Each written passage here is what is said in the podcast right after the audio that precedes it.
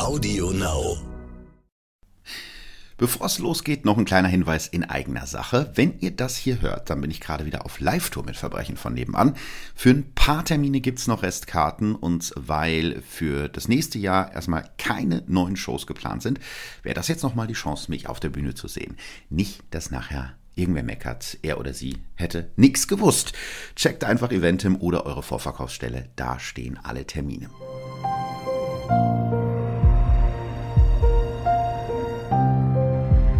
Verbrechen von nebenan. True Crime aus der Nachbarschaft.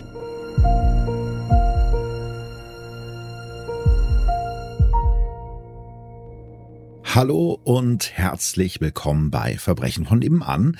Heute habe ich euch was mitgebracht, was ich eigentlich gar nicht so gerne mag, ein Cold Case. Bei diesen ungelösten Fällen ist es immer sehr schwer, an gesicherte Fakten zu kommen, denn vieles, was ihr in diesem Podcast über die jeweiligen Fälle hört, stammt aus den Ermittlungen oder aus dem Prozess. Und wenn die Ermittlungen nie wirklich abgeschlossen werden, dann bewegt man sich schnell im Bereich der Spekulation. Und ich muss sagen, das mag ich nicht so wirklich. Außerdem widerstrebt es wirklich meinem Gerechtigkeitssinn, wenn ein Fall nicht aufgeklärt wird. Das macht mich richtig wütend und ich weiß, dass es vielen von euch auch so geht. Heute spreche ich trotzdem über einen Cold Case und das hat einen ganz bestimmten Grund. Vor einigen Monaten hat sich Regina Meyer, die Schwester des Mannes, um den es heute gehen soll, bei mir gemeldet. Sie kann sich bis heute nicht mit diesem Fall abfinden und hofft, dass die ganze Geschichte durch meinen Podcast nochmal an die Öffentlichkeit kommt und vielleicht sogar der entscheidende Hinweis eingeht, um diesen Fall endlich zu lösen. Deshalb schon mal eine Sache von mir. Wenn ihr irgendwas zu dem Fall wisst oder glaubt, einen Tipp zu haben, dann meldet euch bei der Polizei Bielefeld. Die ist dafür zuständig. Wie ihr ja vielleicht wisst, versuche ich hier bei Verbrechen von nebenan schon sehr lange den Opfern und Angehörigen eine Stimme zu geben. So auch heute. Ich habe mit Regina über diesen Ihren persönlichen Fall gesprochen und Ihre Antworten hört ihr heute in Form von Originaltönen in diesem Podcast. Eine Inhaltswarnung gibt's natürlich auch vorab. In dieser Folge sprechen wir über das spurlose Verschwinden einer Person und streifen dabei auch die Themen Mord und Sexarbeit. Wenn euch diese Themen belasten, dann solltet ihr diese Folge lieber überspringen. Einige Namen habe ich außerdem geändert. Der 12. Oktober 2012 ist für die meisten Menschen auf der Welt ein Tag wie jeder andere. In Berlin kürt der Nabu die Bekassine zum Vogel des Jahres. In Indonesien gibt es ein Erdbeben der Stärke 6,7 und auf dem Tahrirplatz in Kairo werden bei einer Demonstration 200 Menschen verletzt. In der 13.000 Einwohnergemeinde Hüllhorst im Kreis Minden-Lübbecke in NRW scheint an diesem Tag die Sonne und es ist ungewöhnlich mild für diese Jahreszeit. Auch für die 53-jährige Regina Meyer ist dieser Freitag ein Tag wie jeder andere. Ihr Bruder Karl Friedrich verlässt an diesem 12. Oktober nachmittags seine Physiotherapiepraxis. Er hat in der kommenden Woche Urlaub. Karl Friedrich holt sich seine Jacke, steigt in seinen Wagen und fährt weg. Regina Meyer erinnert sich noch ganz genau an diesen Moment, in dem sie ihren Bruder das letzte Mal sieht. Da kann ich mich sehr gut dran erinnern. Das war ein Freitag, soweit ich weiß. Und er hat die Praxis geschlossen. Ich meine um 14 Uhr. Und ich schaue hier oben aus dem Fenster und er ging immer hier ums Haus zur Garage. Da stand sein Auto davor. Und dann habe ich noch so gedacht, boah, was hat er für tolle Schuhe an? Ja, und dann habe ich so gedacht, na ja, jetzt hat er Urlaub. Es war so, war so ein komischer Moment. Zehn Tage später, am 22. Oktober 2012, hört Regina das erste Mal davon, dass ihr Bruder Karl Friedrich vermisst wird. Und zwar von dessen Lebensgefährtin, der 38-jährigen Claudia Röwekamp. Regina Meyer und die Freundin ihres Bruders mögen sich nicht besonders und vielleicht hat Regina auch deshalb direkt ein komisches Gefühl. Ich komme morgens runter, schaue eben bei meiner Mutter nach und sehe, dass diese Frau da plötzlich in der Küche sitzt und weint. Ich hatte ihr Auto gesehen und ich bin recht resolut in die Küche gegangen und habe gefragt, was willst du denn hier? Ich sage, was ist hier los? Ja, äh, Kalle ist weg und ich weiß gar nicht, wo der ist. Der hat Geld mitgenommen. Ich habe wortwörtlich gesagt, du tickst doch nicht richtig. Da stimmt doch irgendwas nicht. Am nächsten Tag, Dienstag, den 23. Oktober, begleitet Regina Claudia Röbekamp auf die Polizeiwache von Lübbecke. Claudia Röbekamp erzählt unter Tränen, sie habe ihren Lebensgefährten Karl Friedrich Meyer zuletzt vor zwei Tagen am 21. Oktober gesehen. Um 19 Uhr habe der 47-Jährige das Haus im Schnathorster Holz in Hüllhorst, in dem die beiden zusammenwohnen, verlassen, erzählt die blonde Frau. Ich muss noch mal weg, soll er gesagt haben. Dann sei er in seinem schwarzen Jeep Wrangler gestiegen und verschwunden. Claudia Röbekamp erklärt, dass ihr Freund öfter mal spontan weggefahren ist, ohne ihr zu sagen, wohin.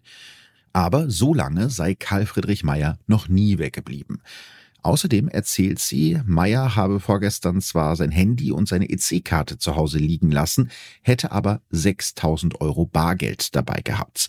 Außerdem habe sich ihr Lebensgefährte in der letzten Zeit sexuell zu Männern hin umorientiert. Regina Meyer sitzt neben ihr und glaubt ihr kein Wort. Oh ich habe immer gedacht, das kann doch nicht wahr sein. Ich konnte aber in dieses Gespräch ja auch nicht so eingreifen, weil der Kommissar sie befragt hat. Und ähm, habe dann aber, ich glaube, ein paar Tage später nochmal mit ihm gesprochen. Hab gesagt, das ist doch, das stimmt doch nicht. Da stimmt doch was nicht. Der würde nie einfach so weggehen. Ja, und mir hat er nicht geglaubt. Genauso wenig glaubt der Kommissar, der den beiden Frauen gegenüber sitzt, dass hier ein Verbrechen vorliegt. Zumindest nach dem, was Claudia Röbekamp ihm erzählt hat. Er hält die Faktenlage für grenzwertig, wird er später sagen. Ich rechnete damit, dass die Person in den kommenden Tagen wieder auftaucht. Der Kommissar ist trotzdem überzeugt, dass Karl Friedrich Meyer freiwillig verschwunden ist, um ein neues Leben zu beginnen, auch wenn der weder sein Handy noch seine EC oder Kreditkarte dabei hat. Eine Woche nach der vermissten Anzeige werden die Daten von Karl Friedrich Meyer in das bundesweite Polizeiinformationssystem INPOL eingegeben. Weil der zuständige Beamte aber vergisst, ein Häkchen zu setzen, wird nur deutschlandweit gesucht und nicht international. Und auch ein Foto des 47-Jährigen wird in dem System am Anfang nicht hinterlegt. Und dann passiert erstmal fast zwei Monate nichts. Für die Familie Meyer eine furchtbare Zeit. Das war ein Gefühl, das kann ich gar nicht beschreiben. Wir waren machtlos und immer wieder nachgefragt und immer wieder, ja, nein, wir wissen nichts. Und dann hat man angeblich sie wieder angerufen. Ich kann aber nicht sagen, ob das die Wahrheit ist, was sie erzählt hat. Das glaube ich alles nicht. Es kommt erst Bewegung in die Ermittlungen, nachdem Regina Meyer und ihre Mutter wiederholt Druck machen. Es war dann Dezember und ich bin mit meiner Mutter nochmal nach Lübbecke gefahren und dann haben wir mit dem Chef der Kriminalpolizei in Lübbecke gesprochen. Der war ganz erstaunt, dass das noch gar nicht weitergegangen war, weil eigentlich hätte das schon in der Zeitung sollen, mit Bild und mit, mit Text dazu. Und er sagte wortwörtlich zu dem Kollegen, sieh zu, dass du das weiterleitest, dass das morgen in der Zeitung steht. Gleichzeitig glaubt Regina keine Sekunde, dass ihr Bruder freiwillig verschwunden sein könnte, wie die Polizei zu diesem Zeitpunkt vermutet und wie es vor allem Claudia Röbekamp weiterhin behauptet. Also ich habe sofort gewusst, er lebt nicht mehr. Sofort. Ich weiß nicht warum.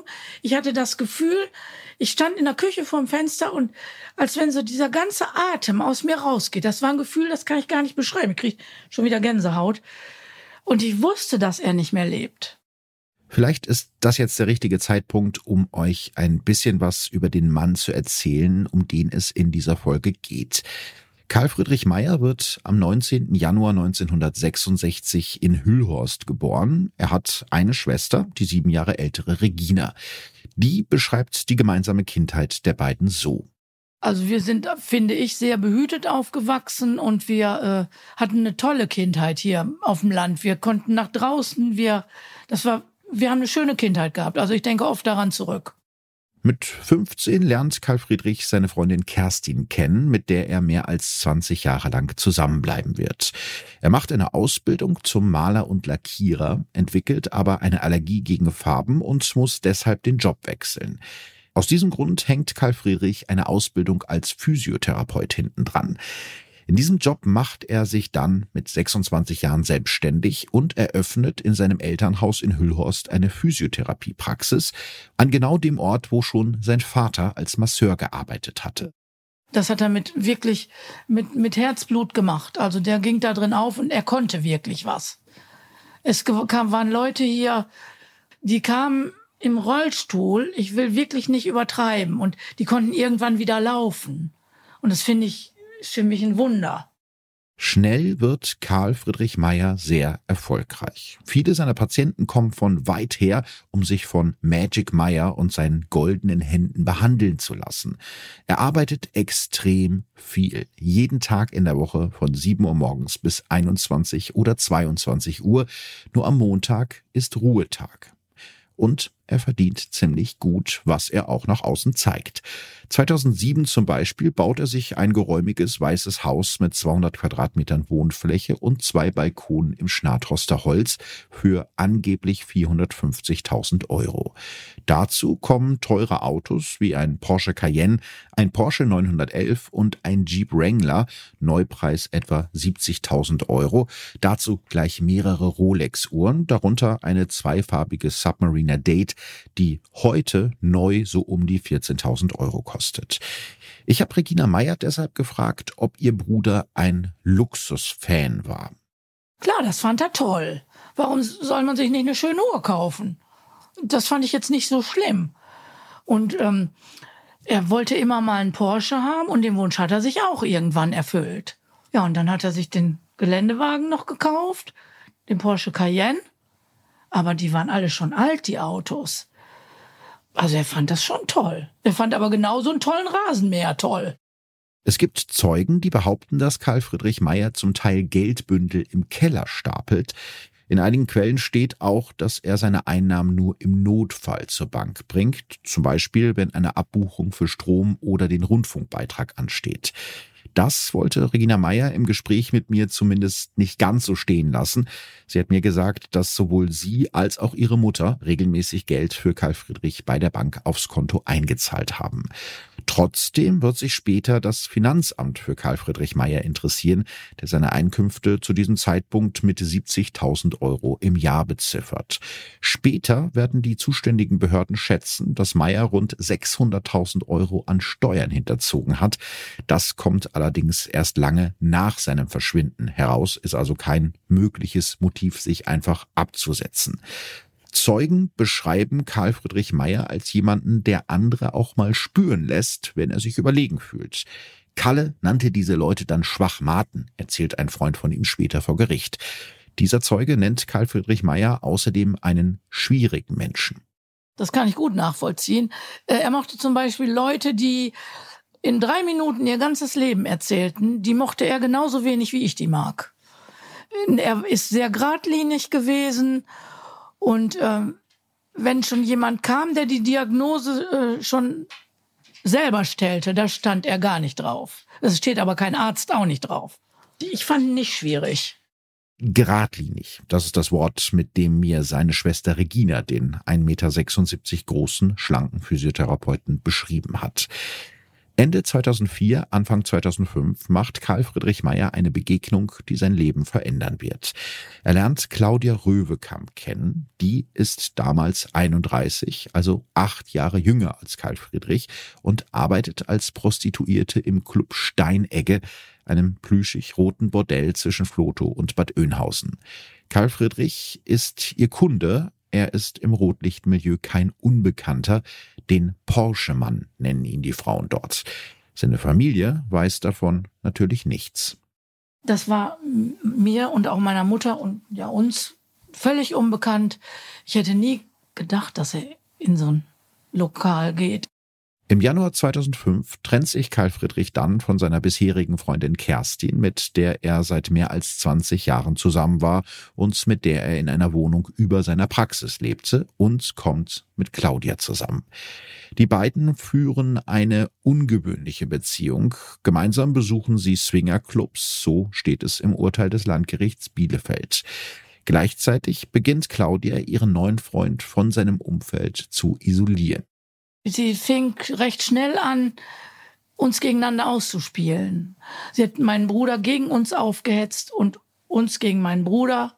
Sie hat uns richtig ausgespielt und das hat sie dann auch mit seinen Freunden und Bekannten gemacht und auch mit Verwandtschaft. Nach anderthalb Jahren Beziehung baut Karl Friedrich für sich und seine Freundin Claudia das eben schon erwähnte Haus im Schnathorster Holz in Hüllhorst, in dem die beiden im Juli 2007 einziehen. Natürlich wird jeder Handwerker in Bar bezahlt. Von da an hört Claudia auf Karl Friedrichs Wunsch hin aufzuarbeiten und kümmert sich um den Haushalt. Dafür steckt er ihr jeden Tag Bargeld zu und kauft ihr teure Geschenke wie Schmuck, Kleider oder einen weißen BMW Z4. Im Sommer 2008 kommt es dann zwischen ihm und seiner Familie zum Eklat. Claudia Röbekamp beschuldigt Regina und ihre Mutter 50 Euro aus der Praxis von Karl Friedrich Meyer gestohlen zu haben. Er glaubt seiner Freundin und nicht seiner Familie. Daraufhin bricht der Kontakt ab. Für meine Mutter war das ganz schlimm.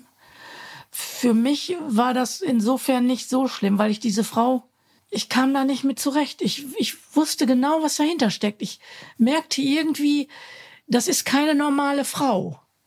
Aber für Mama war das ganz schlimm. Knapp ein Jahr später, im April 2009, schließt Karl Friedrich Meyer zwei Lebensversicherungen über insgesamt 63.000 Euro ab. Die begünstigte ist seine Freundin Claudia Röbekamp. Ein glückliches Paar, ein schönes Haus und teure Autos. So sieht die Situation von außen betrachtet aus, als Karl Friedrich Meyer im Oktober 2012 spurlos verschwindet. In den Wochen danach, also nach seinem Verschwinden, passiert nichts. Es gibt keine Bewegung oder Abhebung von Karl Friedrich Meyers Konten und er wird nirgendwo gesehen. Zwischendurch besuchen zwei Polizisten Meyers Freundin Claudia Röbekamp im gemeinsamen Haus der beiden am Schnathorster Holz. Claudia klagt darüber, dass sie so gut wie kein Geld mehr zum Leben hat. Angeblich hat sie nur noch 800 Euro übrig. Erst kurz vor Weihnachten 2012, also zwei Monate nach dem Verschwinden von Karl Friedrich Meyer, startet die Polizei einen Aufruf in den Medien. Sie suchen nach Zeugen, die ihn oder seinen auffälligen Jeep in der Zeit nach dem 21. Oktober irgendwo gesehen haben. Ihr erinnert euch, also dieser Aufruf an die Medien ist erst rausgegangen, nachdem Regina Meyer und ihre Mutter wirklich Druck gemacht haben. Der schwarze Jeep Wrangler, mit dem Karl Friedrich Meyer angeblich verschwunden ist, ist eigentlich kaum zu übersehen. Der Geländewagen mit den riesigen Reifen hat eine sogenannte Flip-Flop-Lackierung in Schwarz, die je nach Lichteinfall unterschiedlich leuchtet. Auf dem linken Kotflügel prangt der Schriftzug Witch Black.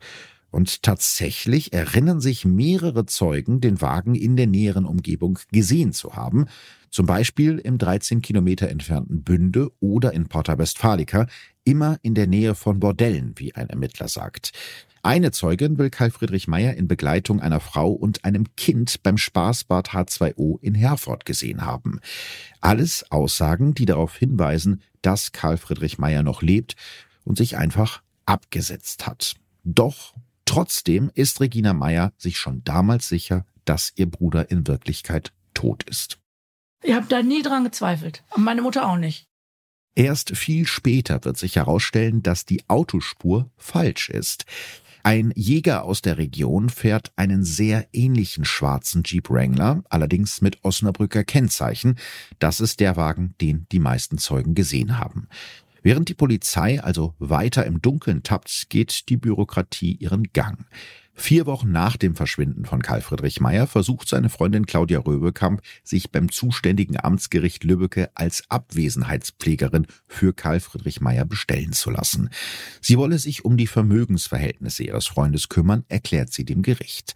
Vielleicht kurz zur Erklärung. Ein Abwesenheitspfleger hat die Aufgabe, finanzielle Dinge zu regeln, wenn die betreffende Person nicht aufzufinden ist. In diesem Fall geht es zum Beispiel um das Haus von Karl Friedrich Meyer, das er über einen Kredit bei der Sparkasse Minden-Lübbecke finanziert hatte weil die Raten nicht mehr bedient werden und unklar ist, was mit dem Haus passieren soll, hat die Sparkasse Meyers Konten gesperrt. Doch das Gericht lehnt den Antrag von Claudia Röbekamp ab und setzt stattdessen den Hüllhorster Rechtsanwalt Dieter Feldkamp als sogenannten Abwesenheitspfleger für Karl Friedrich Meyer ein. Feldkamp hat jetzt also die Aufgabe, sich einen Überblick über die Vermögenswerte von Karl Friedrich Meyer zu machen. Ende November 2012 nimmt der Anwalt seine Arbeit auf und stellt als erstes fest, dass Karl Friedrich Meyers Bankschließfach ebenso leer ist wie der Tresor in dessen Haus am Schnathorster Holz in Hülle Ost. Feldkamp trifft im Haus auf Claudia Röwekamp.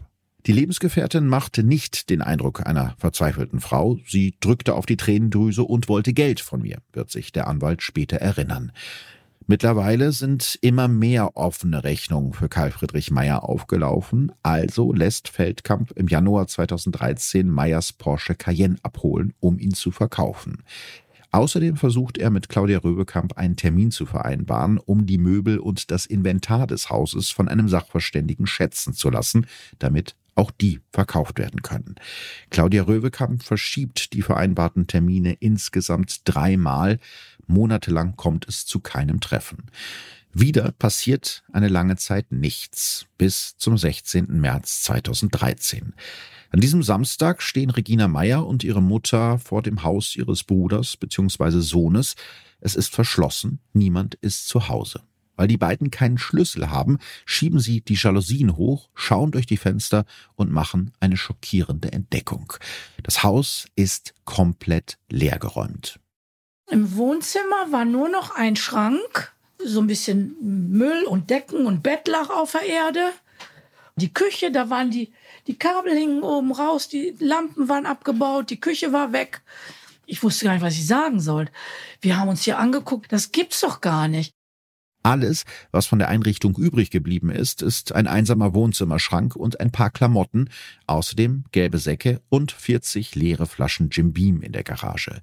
Die beiden verständigen den Abwesenheitspfleger Dieter Feldkamp, der von Claudia Röbekamp alle Schlüssel für das Haus fordert und sicherheitshalber zusätzlich noch die Schlösser austauscht. Und dann beginnt Regina Meyer gemeinsam mit ihrem Ehemann selbst nachzuforschen. Naja, und dann haben wir beiden uns den Mülleimer vorgenommen. Und es dauerte gar nicht lange. Da hatten wir Kontoauszüge. Dann habe ich montags darauf den Kriminalbeamten in Lübeck angerufen und habe gesagt, wenn Sie jetzt nicht endlich was tun, dann platzt mir hier der Kragen. Denn auf den Kontoauszügen steht der Name eines ihr völlig fremden Mannes, Jens Zabel. Das ist dann doch der Moment, in dem die Polizei endlich eine achtköpfige Ermittlungskommission gründet, knapp ein halbes Jahr nachdem Karl Friedrich Meyer verschwunden ist. Insgesamt gehen in dieser Zeit etwa 600 Hinweise ein, eine heiße Spur ist aber nicht dabei.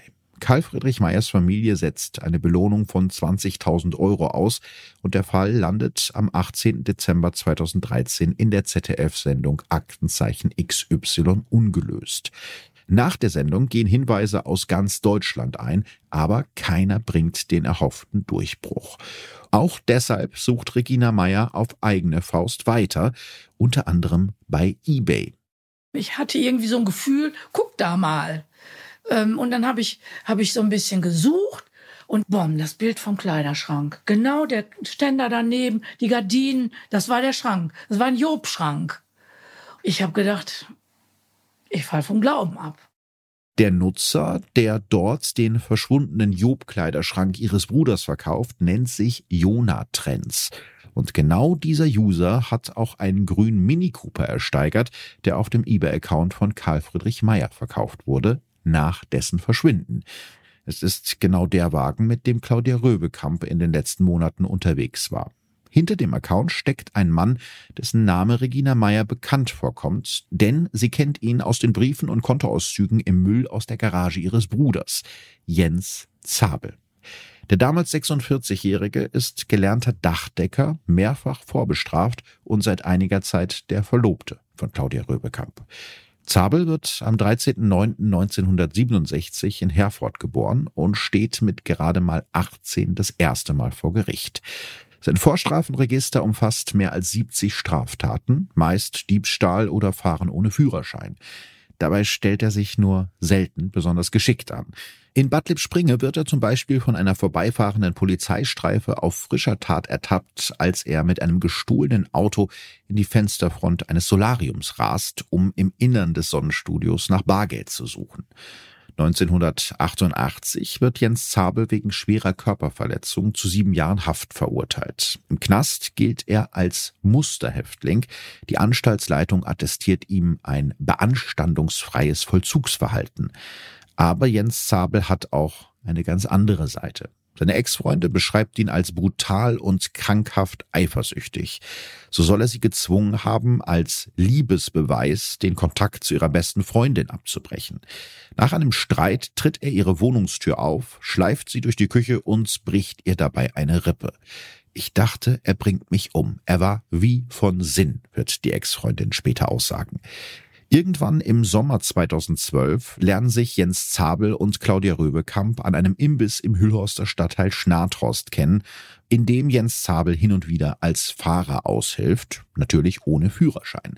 Claudia Röbekamp, die hier in teuren Klamotten in ihrem weißen BMW Z4 vorfährt, passt in das Schema von Jens Zabel, wie ein Kumpel von ihm später aussagen wird. Und auch wenn Claudia zu diesem Zeitpunkt noch mit Karl Friedrich Meyer zusammen ist, werden sie und Jens ziemlich schnell ein Paar. Die beiden versuchen scheinbar gar nicht, ihre Affäre zu verbergen, küssen sich und halten Händchen in aller Öffentlichkeit.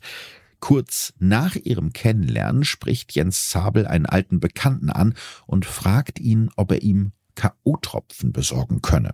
Er kenne da eine Frau, die einen reichen Typen abfüllen wolle, um seinen Tresor auszuräumen. Doch der Kumpel lehnt ab, er will mit der Sache nichts zu tun haben. Karl Friedrich Meyer ahnt natürlich nichts davon. Er und Claudia fliegen im August 2012 für zwei Wochen in den Urlaub nach Gran Canaria. Anfang Oktober 2012 erzählt Claudia einem Bekannten, sie habe da eine Affäre mit einem vorbestraften Mann angefangen, der bei ihrem Lebensgefährten Karl Friedrich Meyer einbrechen, ihn ausrauben und dann umbringen wolle. Der Bekannte ist völlig schockiert und bietet Claudia seine Hilfe an, doch die bricht den Kontakt ab. Am 18. Oktober besucht Claudia Röbekamp die Hochzeit ihres Ex-Mannes zusammen mit Jens Zabel. Irgendwann in diesen Monaten müssen Claudia Röbekamp und Jens Zabel den Tod von Karl Friedrich Meyer geplant haben, glaubt seine Schwester. Ein Gedanke, der Regina Meyer auch heute noch fassungslos macht.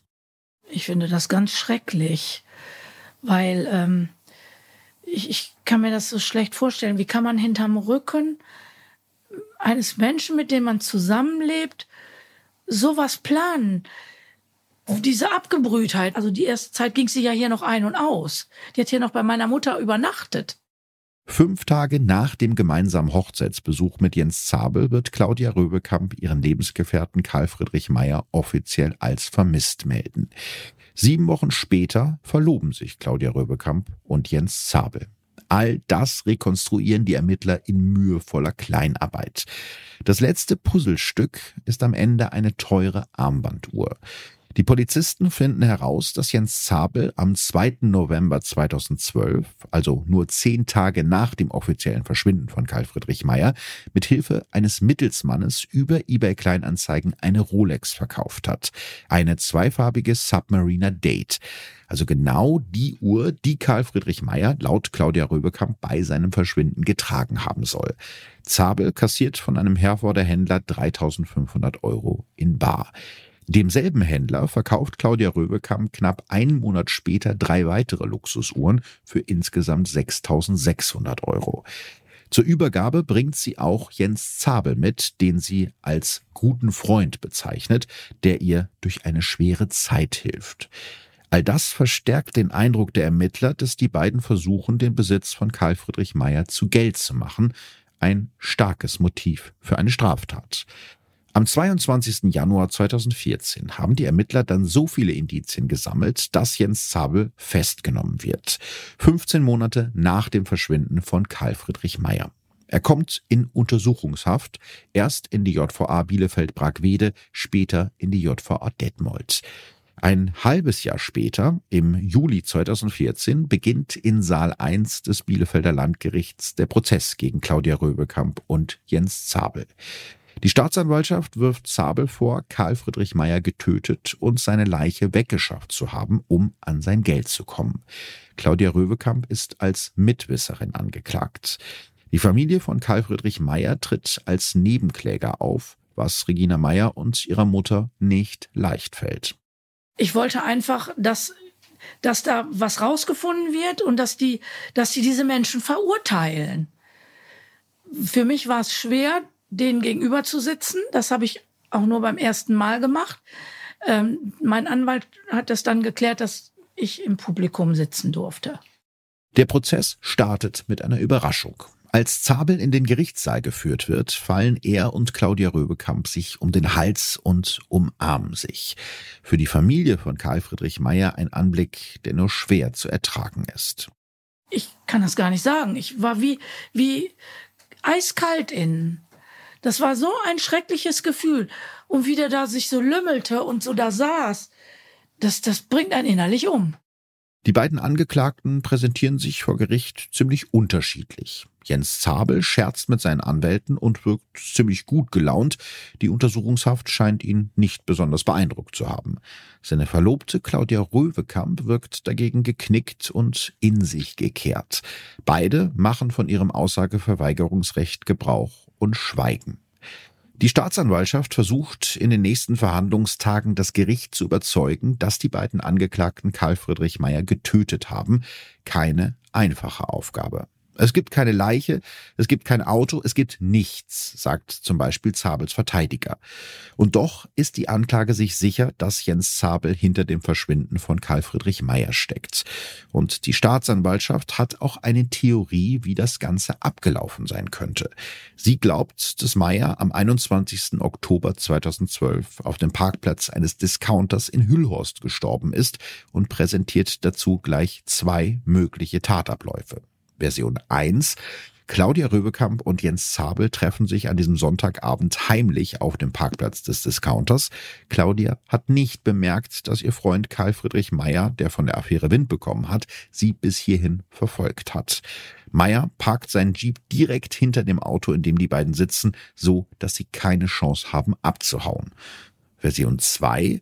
Claudia Röbekamp und Karl Friedrich Meyer sind an diesem Sonntagabend zusammen in seinem Jeep Wrangler unterwegs und geraten auf dem Hüllhorster Discounter-Parkplatz in einen heftigen Streit.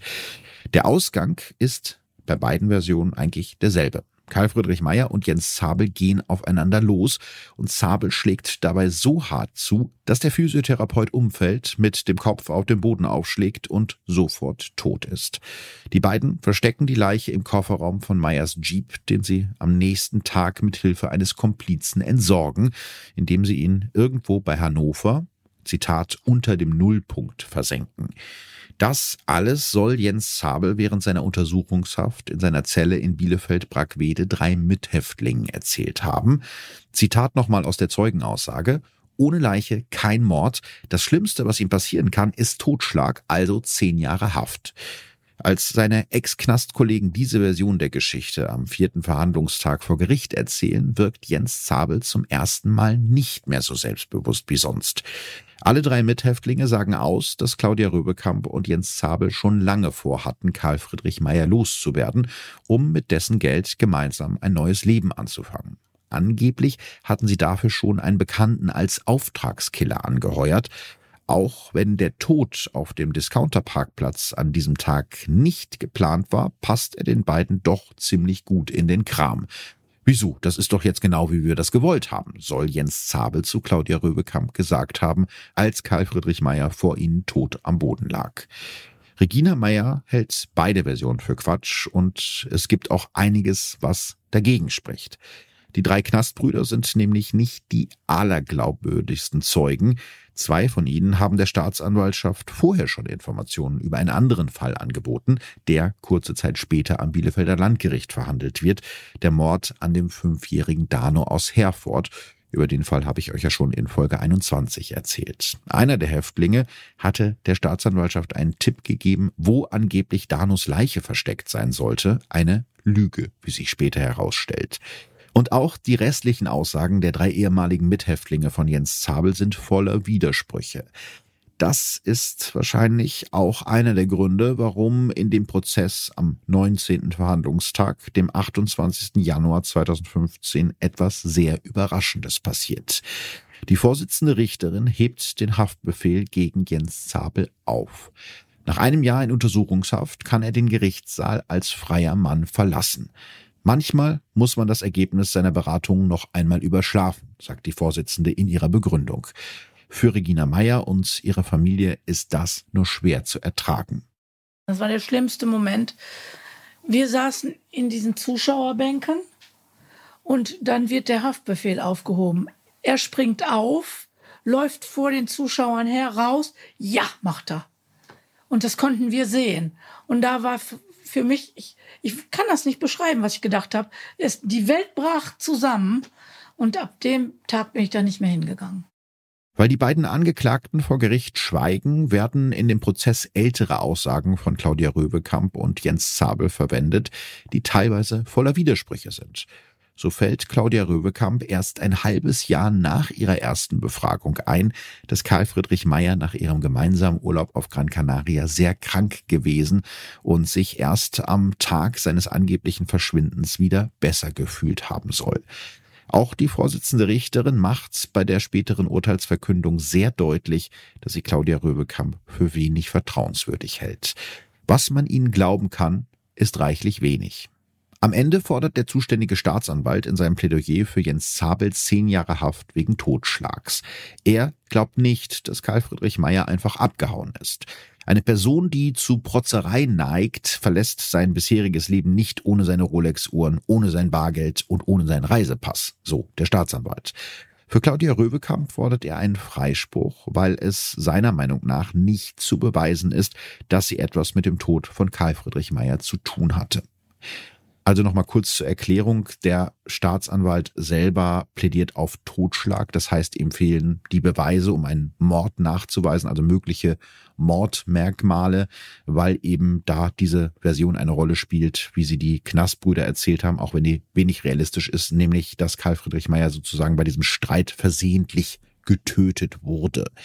Für Regina Meyer ist dagegen ganz klar, dass der Tod ihres Bruders von langer Hand geplant und ausgeführt wurde.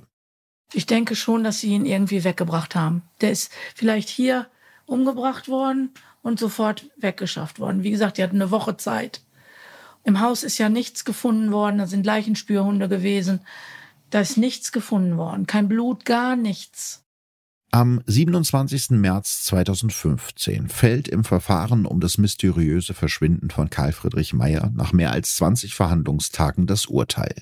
Beide Angeklagte werden freigesprochen. Die Vorsitzende Richterin erklärt in ihrer Urteilsbegründung, dass es zwar einige Hinweise darauf gebe, dass Karl Friedrich Meyer getötet wurde, aber Zitat, das reicht nicht aus und wir können ein Urteil nicht auf Vermutungen stützen. Für Regina Meyer und ihre Familie kommt das Urteil nach der Aufhebung des Haftbefehls nicht mehr besonders überraschend. Ich habe damit gerechnet, dass die jetzt freigesprochen werden. Jens Zabel und Claudia Röwekamp verlassen das Gericht als freie Leute. Anderthalb Jahre später wird Claudia Röwekamp in Minden wegen Unterschlagung zu 150 Sozialstunden verurteilt, weil sie mehrere Wertgegenstände von Karl Friedrich Meyer verkauft hat, die ihr nicht gehörten. Es ist die einzige Strafe, die in diesem Fall ausgesprochen wird. Sowohl Claudia Röbekamp als auch Jens Röbekamp, wie er nach der Hochzeit mit ihr heißt, sitzen zwei Jahre nach dem Urteil, also 2017, wieder im Bielefelder Landgericht. Nicht mal zwei Monate nach seinem Freispruch im Fall Karl Friedrich Meyer soll Jens Röbekamp in der Nacht vom 13. auf den 14. Mai 2015 in die Volksbank in Minden-Kutenhausen eingestiegen sein. Als dann morgens eine Bankangestellte in die Filiale kam, soll Jens Röbekamp sie mit einer Waffe dazu gezwungen haben, den Tresor zu öffnen. Er und seine Komplizen erbeuten damals 90.000 Euro. Einer der Komplizen ist der zu diesem Zeitpunkt 20-jährige Sohn von Claudia Röbekamp, also sein Stiefsohn. Auch gegen Claudia Röbekamp wird anfangs ermittelt. Sie hat über ihren Job bei einem Reinigungsunternehmen in der Filiale in Minden-Kutenhausen gearbeitet und soll die Bankräuber mit Insider-Tipps versorgt haben. Allerdings reichen die Indizien auch hier nicht aus und Claudia Röbekamp wird gar nicht erst angeklagt. Ihr Mann dagegen wird 2018 wegen diesem und zwei weiterer Banküberfälle zu insgesamt elfeinhalb Jahren Haft verurteilt. Der Sohn von Claudia Röbekamp zu fünf Jahren. Allerdings hat der Bundesgerichtshof das Urteil gekippt, weil die Richter dort der Ansicht waren, dass für Jens Röwekamp als Berufsverbrecher eine Sicherungsverwahrung geprüft werden sollte. Doch auch in zweiten Verfahren gegen ihn wird keine Sicherungsverwahrung verhängt und er wird erneut zu einer Haftstrafe verurteilt. Stand jetzt wäre Jens Zabel erst Ende 2027 wieder ein freier Mann. Das Verschwinden von Karl Friedrich Meyer allerdings bleibt auch heute, genau zehn Jahre später, ein Rätsel. Für seine Familie bleibt nach all dieser Zeit immer noch der Schmerz und die Ungewissheit. Ich habe deshalb Regina gefragt, wie oft sie heute, also zehn Jahre nach seinem Verschwinden, noch an ihren Bruder denkt. Eigentlich täglich, weil die Praxis ist hier. Er hat hier früher gewohnt. Und ich denke oft, warum bin ich jetzt alleine in Anführungsstrichen, ohne meine Familie, die ich mal hatte? Ich meine, ich bin ja nicht allein, ich habe ja meinen Mann, aber trotzdem, mir, mir fehlt auch mein Bruder. Und ich gebe auch der Frau die Schuld daran, dass meine Mutter verstorben ist.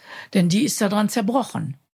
Ich habe Regina Meyer kennenlernen dürfen und sie ist eine resolute, eine starke Frau, mit der man auch wirklich herzlich lachen kann und der man eben nicht auf den ersten Blick ansieht, was sie Furchtbares durchgemacht hat. Trotzdem, so hat sie es mir erzählt, wird dieser Schmerz in ihr nie ganz verschwinden. Den kann man verdrängen, also so ein bisschen wegschieben. Aber ähm, ich brauche nur mal so ein ähnliches Auto sehen oder im Fernsehen mal eine Situation, so wie jetzt gerade, dann, dann ist das dann so da, das geht nie, das wird nie weggehen. Und natürlich wollte ich auch von ihr wissen, was das mit ihr selbst und ihrem Leben gemacht hat.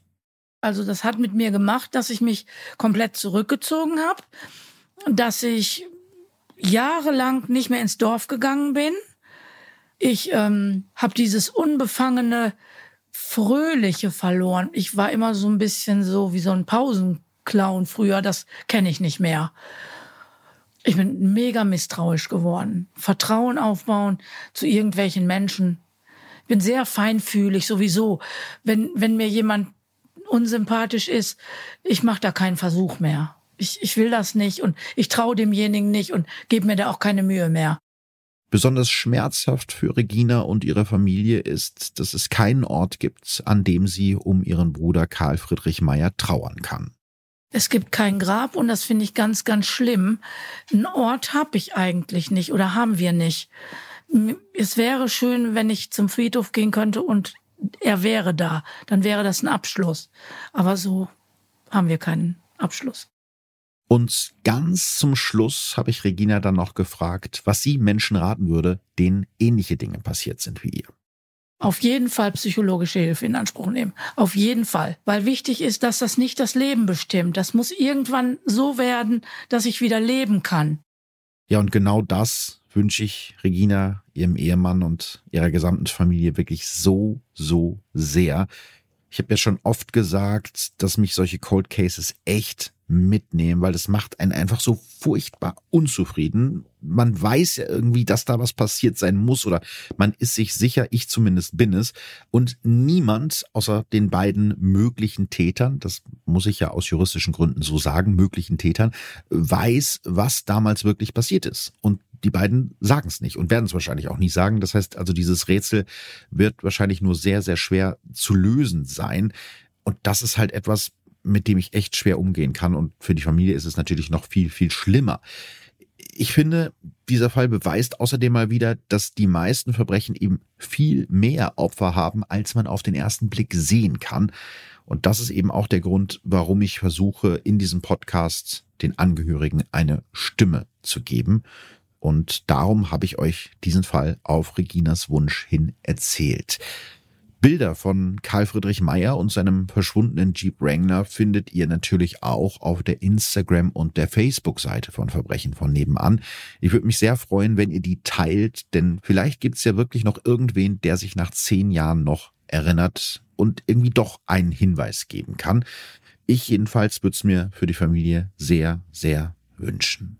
An der Stelle nochmal ein ganz großes Dankeschön an dich, Regina, und natürlich auch an deine Familie für eure Offenheit und natürlich an euch da draußen fürs Zuhören bei einer ganz besonderen Folge. Dankeschön und Tschüss. Verbrechen von nebenan. True Crime aus der Nachbarschaft.